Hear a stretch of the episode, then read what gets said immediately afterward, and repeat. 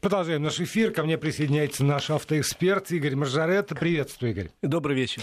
Я пообещал слушателям, что э, вытребую комментарии по поводу нового закона, который ужесточает э, ответственность водителя, который покинул э, дорожно-транспортное, место дорожно-транспортного происшествия, раз, и освобождает от ответственности пешехода от материальной ответственности, по, по крайней мере.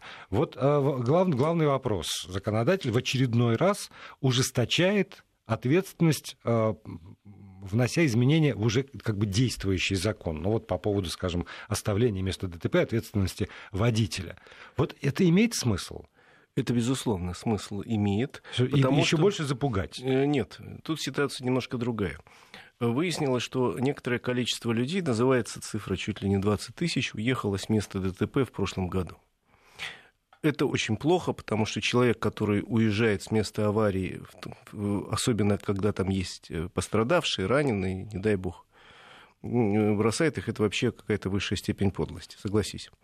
Э, но э, наряду с теми людьми, которые уезжали действительно ну, под влиянием какого-то шока, были люди, и которые пытались замаскироваться. Дело вот в чем. Наше законодательство с недавних пор достаточно строго относится к тому, если ДТП с пострадавшими совершил человек, находящийся в стадии опьянения. И для такого человека уголовное наказание увеличивается, причем достаточно сильно. То есть появляется э, нижний предел, что меньше четырех лет нельзя давать, если там есть погибший, и э, верхний предел увеличен до 9 лет. Если ДТП совершено водителем трезвым, то цифра гораздо меньше. Так вот, появилась такая не очень красивая тенденция, когда э, некоторые люди сбегают с места ДТП, волнуюсь, наверное, что сейчас их проверить и выяснить, что они не трезвы. А потом на следующий день является. Уже несколько случаев я таких слышал.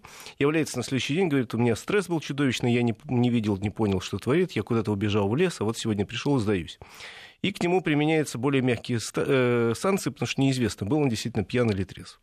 Просто в этом смысле законодатели закрыли щель в законе, и в случае, если ДТП с пострадавшими, есть люди раненые, не дай бог погибшие, и виновник убежал, когда его поймают или он сам явится, это уже не играет никакой роли.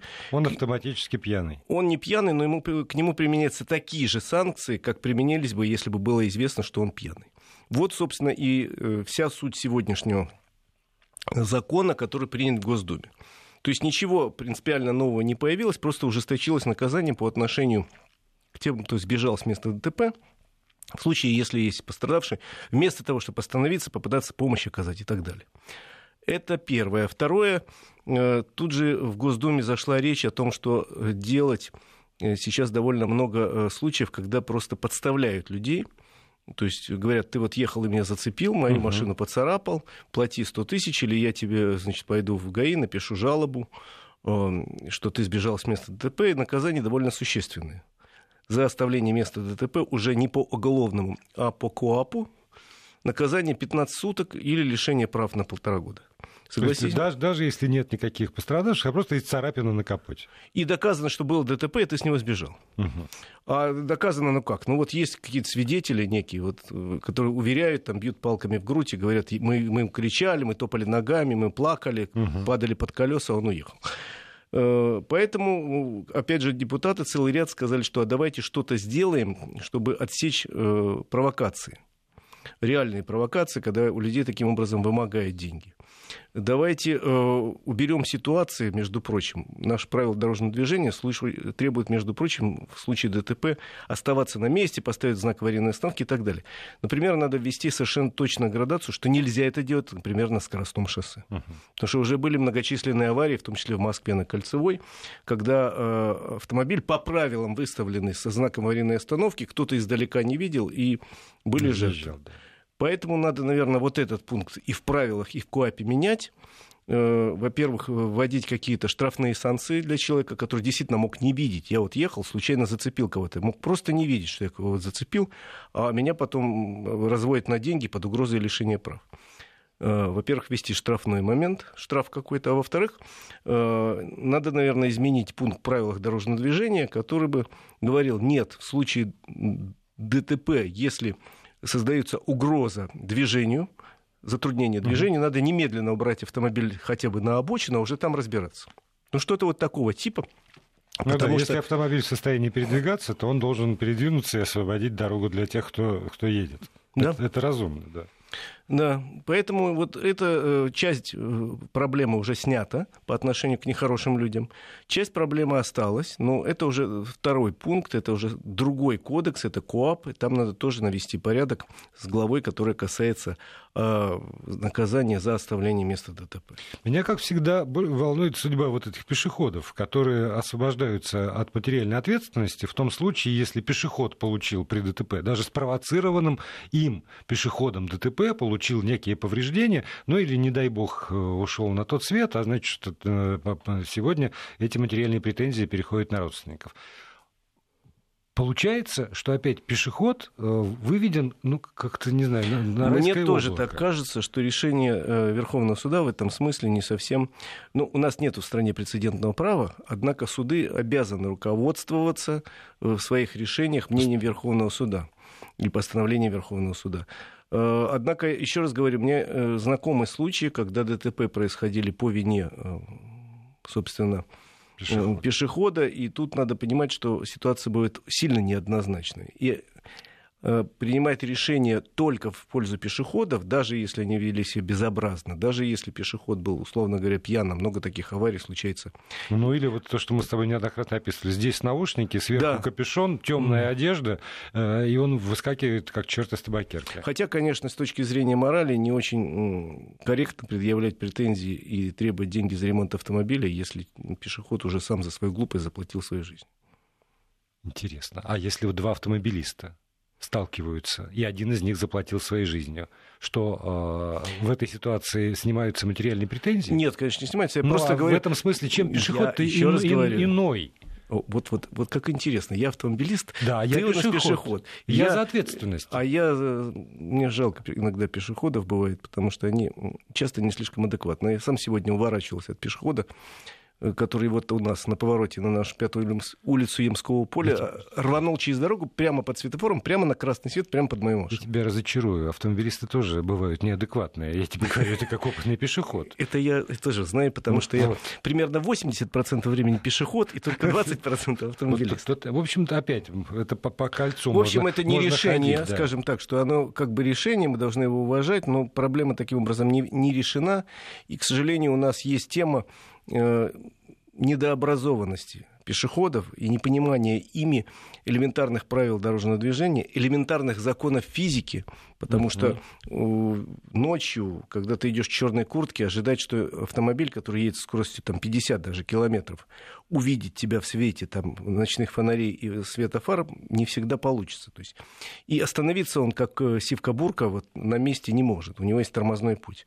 Вот с этим что-то надо делать. Я уже много-много раз говорил, и тебе э, говорил, и всем. Задачки по физике надо решать на эту тему. Вот вместо там катится шар, надо, надо про пешеходы и автомобили. Это правда. Потому что проблема есть необразованности пешеходов совершеннейшей, и, а также велосипедистов, ну и, честно говоря, недообразованности и авто... большой части автомобилистов. Еще одна тема – это э, ОСАГО и КАСКО. Я прослушал вот эту новость, которая прошла, но поскольку я совсем далек от этой ситуации, я так и не понял, кому выгодно-то в итоге? Человеку или опять вот им, которые сидят в красивых офисах? Ты знаешь, вообще идея несколько кажется мне странной, потому что это два вида страхования, направленные в разные стороны. Дело в том, что ОСАГО – это э, обязательное страхование автогражданской ответственности. Это если я случайно... причинил вред. Причинил да. вред, случайно въехал в твою машину, по неосторожности или по глупости, неважно, или по нарушению, то страховая компания заплатит тебе, потерпевшему. То есть это защита некого потерпевшего. А каска – это комплексное автострахование, которое э, позволяет мне э, застраховать свой автомобиль на всякие случаи. Я в кого-то въехал, в меня кто-то въехал, упал на меня сверху кирпич, украли негодяи и так далее. Это вот страховка, позволяющая э, как бы прикрыть автомобиль защитной сеткой. Э, при этом э, во всем мире система ОСАГО – это обязательно, это не наше изобретение. Я прошу прощения, пауза. Вести ФМ. заговорились, пропустили да. техническую паузу. Игорь Маржарета в студии. Значит, ОСАГО – это обязательная система во всех странах мира. Не мы это придумали, она впервые появилась в 30-е годы в Соединенных Штатах и в Германии, эта система. А по Европе полностью прошлась триумфально в 60-е годы прошлого века. К нам пришла только в начале Э, нынешнего века. Не до конца она, конечно, доработана, потому что много реформ. Какие-то последнее время мне нравятся реформы, до этого мне не нравились. Ну, неважно. Еще раз говорю, что это обязательное, а та э, добровольная. И, соответственно, они стоят. Средняя цена у нас каска обязательная во всем мире, она достаточно невысока по мировым меркам. Средняя цена 5,5 тысяч полиса на год. Э, средняя цена полиса КАСКО гораздо выше, но это чисто добровольная вещь, и, как правило, страхуют или дорогие автомобили, или новые, или кредитный банк обычно требует. Средняя цена страховки КАСКО у нас в стране примерно 60 тысяч рублей, то есть более чем в 10 раз дороже. Один из депутатов почему-то предложил нашему премьер-министру объединить. Сказал, что за все объединение заплатят страховщики, они такие, страховщики, они же такие жирные а всем будет хорошо. Да, даже я замер, меня Так вот, я тоже, когда это услышал, несколько подумал странно. Потому что объединение двух видов страховки – это очень странно. Обязательной и э, Э, дополнительной, который добровольно покупает, несколько странно. Хотя логика в этом есть. Хорошо бы, если бы человек был застрахован со всех сторон. Я был бы рад, если бы у меня была страховка и э, страховка жизни, и по здоровью, и квартира моя застрахована была, и дача. И все это стоило 3 копейки. Но я могу себе позволить вот по здоровью, там мне ой, моя работа покупает значит, по жизни, допустим, я сам покупаю, по машине меня обязывает, по квартире я покупаю, но дача у меня, извини, стоит не застрахована, и машина моя по каско не застрахована, потому что она уже давно не новая. И хорошо бы вот это все иметь. А знаешь, как один герой, говорю, а давайте хорошо бы было, чтобы мост хрустальный стоял от Москвы до Санкт-Петербурга. И купцы там гуляли. Помнишь? Поэтому предложение настолько странное объединить, знаешь, красное с круглым. Давайте объединим красное и круглое. Ну, я надеюсь, что это опять такая депутатская инициатива, которая да, да, да. вряд Потому ли что выйдет. если даже это дойдет до какого-то состояния законопроекта, любой человек скажет, «А давайте посчитаем, сколько тогда будет полис. Да, человеку хорошо, в случае чего у него украли машину, ему вернут. Но сколько для него будет стоить полис? У нас и так ругаются люди. Многие говорят, а я не в состоянии заплатить эти 5 тысяч за год за ОСАГО. Угу. А так вот смотри, 60 тысяч и 5 тысяч. Угу. Вот если их объединить... Средняя будет 45. Да. Готовы ли мы платить за обязательную, но широкую страховку 45 тысяч? Я думаю, что нет. Так, тогда э, сколько у нас? Пять минут остается, там пять минут с небольшим у нас остается. Вот чего еще. Натыкаюсь я с подачи Игоря Маржаретта на название трасса М4 Дон. И тут сразу масса вопросов возникает. Во-первых, потому что э, опять мост через реку Северский Донец. Да? Да. да? Значит... Ремонтируют. И тут же пробки уже. И... А что... Ну, пока пробок нет. Но они будут. Они однозначно будут. Дело в том, Но что... Вот, извини, по данным сервиса Яндекс Пробки, средняя скорость движения возле моста составляет 10-20 км в час. А в прошлом годе, в мае, когда ремонтные работы там были, то а, многокилометровые заторы и автобусы, а, которые... Нет, это не возле этого моста. Это... Не, в принципе, на этой трассе. Там на 7-9 часов часов опаздывали автобусы между городами. Значит, надо поэтому э, вот что сказать. Трасса Дон, она летом самая нагруженная трасса России. С юга на север у нас устремляется огромное количество грузов, отдыхающих, просто людей, которые по делам ездят. Тем более, что на эту трассу сейчас нанизался, хотим мы это или не хотим, э, Крым. Крым, конечно дополнительная нагрузка. И поскольку основная часть трассы построена была э, в 60-е и 80-е годы, есть современные участки скоростные. Их довольно много. Там никаких проблем нет. Но есть узкие места, и которые необходимо расшить хотя бы хоть как-то к началу курортного сезона когда поток вместо обычных, там, условно говоря, 30 тысяч вырастет до 60 тысяч автомобилей в сутки, а на некоторых участках и до 100 тысяч. Поэтому вдруг встал вопрос с мостом, который, э, в котором обнаружилась трещина. Регулярно, я так понимаю, проводят обследование. Мост 60 какого-то года, начало 60-х годов. Обнаружилась трещина, он состоит из двух частей. Вот старая 60-го и новая 2000-го. Сейчас весь транспорт пущен через новую часть, через 2000-го.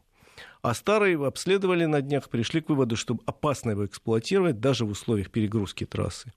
И приняли решение, э, считаю, что э, экстремальное, но что поделаешь, что пока построить, я такого давно не слышал, понтонный мост, по которому часть потока пойдет с июня, допустим, а параллельно построить временный мост и запустить его, допустим, с июля. Ну а что поделать, если на самой оживленной трассе вдруг э, старая конструкция дала трещину? Да, э, были ошибки при строительстве, допущены в 60-е годы. Да, в 62 году, когда мост строили, никто не мог подумать, что по этой трассе поедет 100 тысяч автомобилей. Да, нельзя в один день эту трассу всю реконструировать. Но принимаются решения какие-то, э, иногда компромиссные, но чтобы избежать пробок. Чтобы к началу курортного сезона этот мост заработал в нормальном режиме. То же самое касается самого узкого участка трассы Лосева-Павловска, где э, там действительно пробки летом достигали там, 10 и более километров. Это единственный кусок, по-моему, длиной 70 километров. Я его не так давно проезжал зимой. Но зимой там пробок нет, где дорога имеет по одной полосе движения, со всех сторон зажата населенными пунктами, которые волей местных пейзан я к ним отношусь с большим уважением, да. превратились в большой рынок под открытым небом. То есть там кафе, рестораны, мастерские, магазины. Э, Живет и цветет Лосево, но из-за этого поток постоянно останавливается, потому что то одна машина заедет покушать, то вторая подремонтироваться, то третья купить там, я не знаю, семок. Вот. Ну, мало ли что. Ну, что еще больше затрудняет проезд. Да, поэтому принято решение, насколько я знаю, в этом году ограничить днем движения грузовых фур, сделать площадки отстоя, а открыть дорогу там только для легковых и автобусов. Для отдыхающих. Для легковых автомобилей и автобусов. А параллельно, опять же, насколько я знаю, быстрыми темпами строится скоростной обход, который должны сдать уже этой осенью. Да, но вот как раз по поводу этого запрета для проезда фур я и хотел тебя спросить. Потому что это трасса, по которой, помимо всего прочего, идет сезонная продукция. Да. Вот в этих фурах не просто там абы что, а там помидорчики, понимаете, арбузы ближе к осени, что, что там, яблоки, персики, вот все на свете. И э, трасса, она для того, между прочим, тоже и строилась, для того, чтобы вот эти самые сезонные продукты сельского хозяйства могли быстро попадать из мест, где они произрастают, в то место, где их едят, в Москву, например.